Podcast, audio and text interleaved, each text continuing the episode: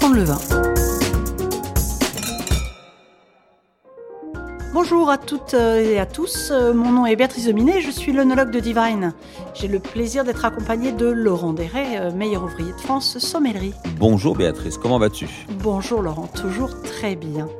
Toujours très bien quand je parle de vin, toujours très bien quand je suis évidemment en ta compagnie. Aujourd'hui, tu vois on va parler vin, bien sûr. Peut-être euh, un sujet qui m'est peut-être un peu plus cher euh, parce que un peu plus technique, mais euh, souvent j'entends dire de, de, certaines personnes, oh, ce vin-là, il était bon, celui-là, il était moins bon, celui-là, il avait un défaut. Et finalement, c'est un petit peu la question, c'est qu'est-ce qu'on met derrière un défaut? Si on a ce problème-là en restauration, donc ça m'est cher également, le client qui conçoit parfois qu'un peut avoir un défaut et comment on définit ce défaut? Donc effectivement, il faut en parler. Et évidemment, euh, derrière le mot défaut, parfois, c'est que les gens en fait n'apprécient pas le goût du vin. Et c'est pas parce qu'ils n'apprécient pas que forcément le vin a un défaut. Euh, c'est vrai que techniquement, en tant qu'œnologue, la première chose qu'on va faire quand on va déguster un vin, euh, bon, au visuel évidemment, si euh, il y a un trouble, ça nous alerte forcément, et c'est évident. Euh, mais la, la, phase déjà la plus importante, c'est la phase olfactive. Et là, là, j'ai envie de te dire tout de suite, moi, le, le, plus gros défaut que je connais au niveau olfactif, c'est le goût de bouchon. C'est ça, avoir un défaut? Bah, en tout cas, c'en est un, oui, puisque euh, les fameuses alors molécules de TCA, si on doit les nommer, sont en fait des molécules qui sont dans le bouchon de liège et qui vont migrer vers le vin. Une fois que le vin euh, a cette molécule-là, malheureusement, on peut pas faire marche arrière. Des fois, j'entends dire, euh, alors il était bouchonné, mais je l'ai aéré, et tout d'un coup, il l'était plus. Alors je dis, bah non, ça n'était pas un côté bouchonné. Et souvent, il y a confusion entre un boisé et un bouchonné.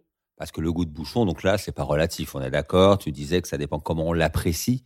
Là, c'est un vrai défaut. Donc le boisé, lui, c'est pas un vrai défaut. C'est une question de point de vue? Ah tout à fait. Non non, le boisé c'est pas un défaut. Encore une fois, euh, le boisé il faut qu'il soit bien maîtrisé. Si euh, le vin est une entre guillemets décoction de bois, euh, pour moi ça devient un défaut parce que ça manque d'équilibre. Mais c'est mon regard. Si quelqu'un adore un vin qui a un fort goût de bois, il va te dire eh ben je l'adore et je pourrais pas lui dire bah tu as tort parce que si se fait plaisir en dégustation, eh bien tant mieux. Mais néanmoins en matière de vin, on parle il y a quand même toujours cette notion d'équilibre c'est intéressant d'avoir une note, mais qu'elle soit pas totalement dominante. D'ailleurs, on parle de complexité dans les vins. Ça veut bien dire que ça laisse de la place à différents éléments. Et c'est avec la notion de bois, typiquement, nous, dans la restauration, le petit restaurateur que je suis, le, le, boisé est une approche très personnelle. Pendant de nombreuses années, ça a été très à la mode. Et il est vrai que les esthètes du vin, les professionnels, ceux qui goûtent souvent du vin, même toi, même moi, le boisé, ça nous ennuie un petit peu parce que c'est une tendance à dominer à dominer le, terroir, à dominer le cépage, à dominer le fruit. Même le vin est avant tout un jus de fruits fermenté.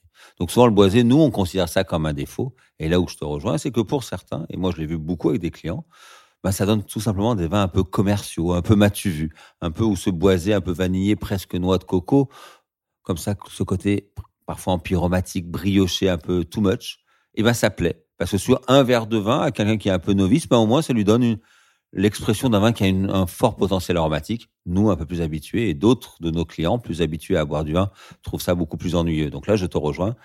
La notion de défaut est parfois très très relative au goût de chacun. Voilà, puis euh, le bouchonnet, bien sûr, le numéro un. Et puis ce qu'on va retrouver, mais de moins en moins, et fort heureusement, c'est ce sont les problèmes de sulfite. C'est-à-dire que on dit souvent, ben, j'entendais souvent, ah ben non, je prends pas de vin blanc, ça me donne mal à la tête.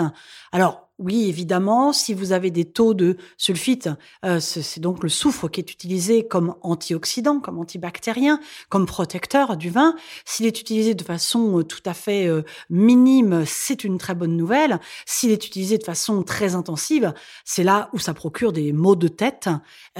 souvent, ça brûle au niveau des sinus, ça donne mal à la tête immédiatement, et ça n'a pas d'intérêt. Donc là, c'est vrai que le, problème du soufre est un problème un peu de tendance. Aujourd'hui, on a beaucoup baissé hein, depuis une vingtaine d'années l'utilisation du soufre grâce à la maîtrise de la vinification, à la tendance des vins nature qui bouscule un petit peu la vinification, des vins dans lesquels on ne met pas de soufre, mais qui développent d'autres défauts, parce que le soufre a un avantage, c'est de bloquer aussi le développement de l'acidité volatile, de l'acide acétique en particulier. Et les vins sans soufre, parfois, ont ce petit défaut, parce qu'on parle des défauts, d'avoir une acidité volatile un petit peu marquée.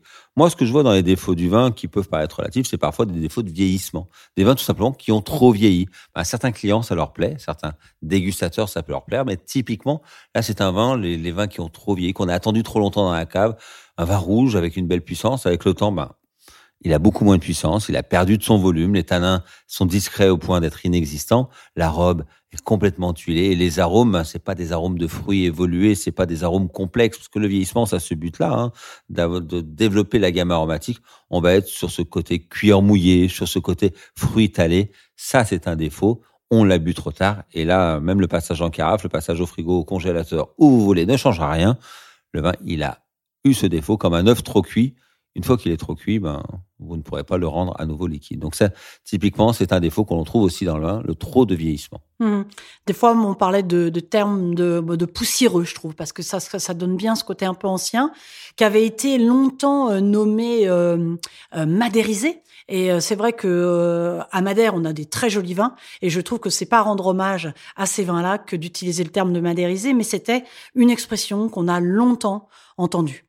Alors heureusement, euh, les vinifications, elles ont vraiment beaucoup évolué. La, la maîtrise de la vinification euh, aussi. Ça vient de plus en plus rare d'avoir des vins euh, à défaut, et ça c'est plutôt une bonne nouvelle. Donc aujourd'hui, c'était un petit clin d'œil pour se dire, bah, de temps en temps, il y a un petit défaut. comment en parler Comment les identifier On les a pas tous vus, mais c'était pas le but d'aujourd'hui. C'était vraiment de d'essayer de bien faire attention à ne pas confondre certaines caractéristiques du vin à certains défauts. Merci Béatrice. Merci Laurent.